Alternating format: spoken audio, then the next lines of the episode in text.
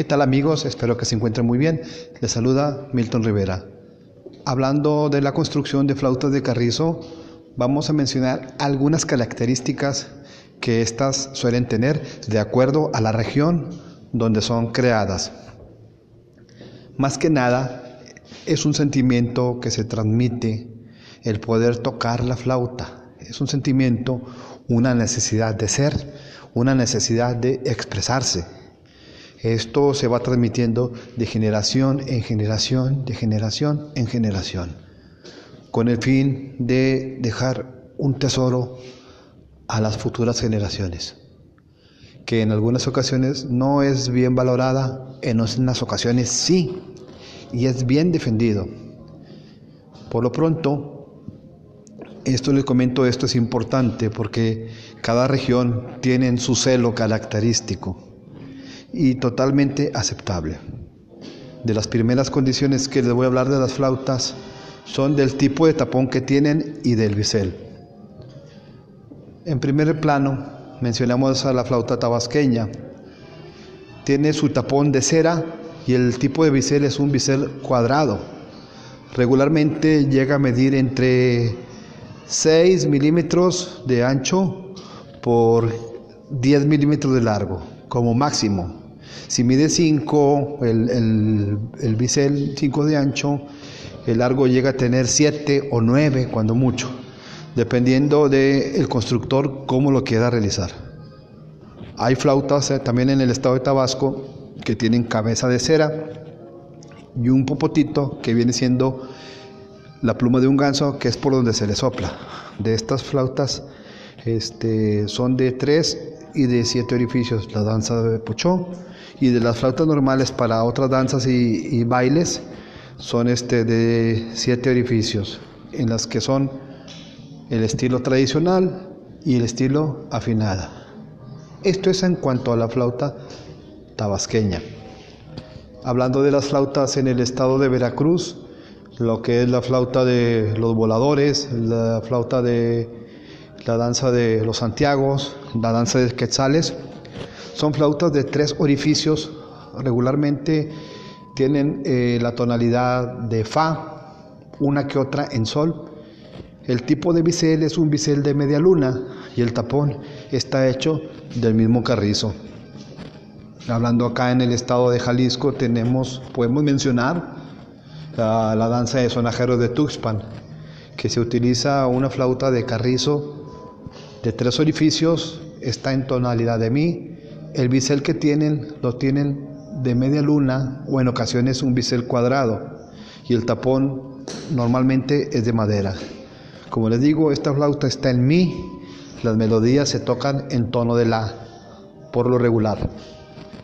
En el estado de Guanajuato tenemos la flauta de la danza del torito, que es una flauta de carrizo, que normalmente está en tono de re o mi bemol. Es una flauta de siete orificios, muy parecida a la flauta estilo afinada tabasqueña.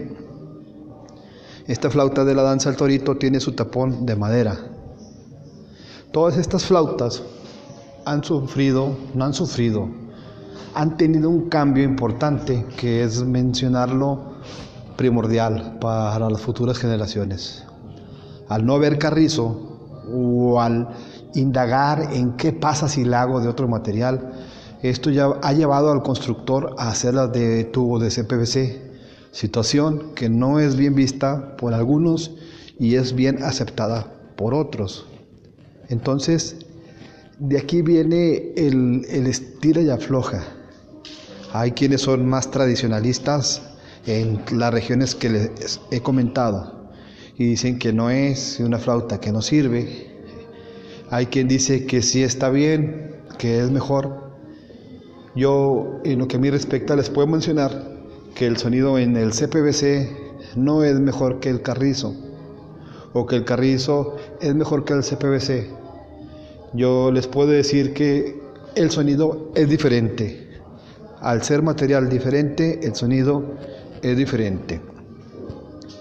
Situación que no es bien aceptada pero yo con gusto les comparto mis opiniones para que ustedes hagan su veredicto sobre qué es lo que les puede funcionar mejor.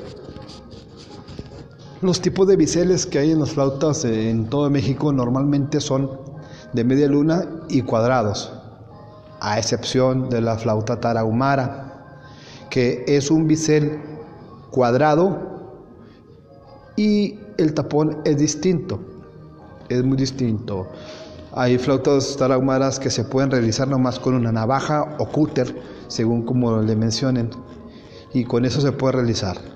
Por ejemplo, en algunas regiones, como no tienen taladro o mototul, los orificios los hacen con un clavo caliente, casi el rojo vivo. Y para no batallar, hacen los orificios a la misma medida todos.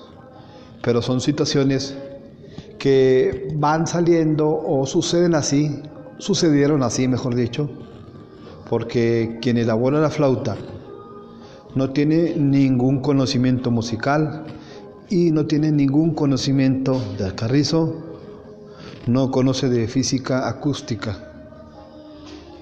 Más que nada tiene la necesidad de ser, tiene la necesidad de expresarse y de transmitir sus tradiciones.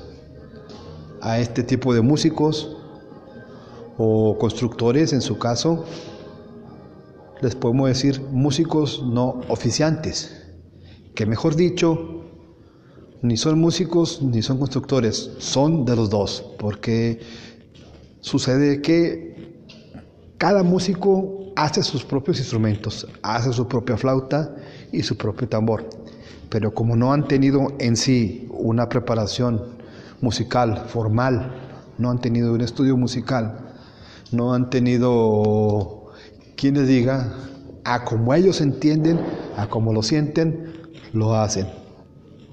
No es un término denigrante, si como se los menciono, es para decir que no ha estudiado formalmente la música y no ha estudiado formalmente la construcción. Su práctica lo ha hecho, como le dice el dicho. La práctica hace al maestro. Y el hecho de que ellos mismos estén pasando así su conocimiento a un hijo, a un nieto, a un bisnieto, y, ahí se va. Entonces, a partir de ahí nace el maestro. Como todos sabemos, el dicho dice, el maestro se hace con la práctica. Estas son algunas regiones de las que hemos hablado. Hay muchísimas. Conforme vayamos grabando otros audios, se los compartiré. Esto fue Construcción de Flautas de Carrizo. Muchas gracias por escucharme. Nos vemos pronto.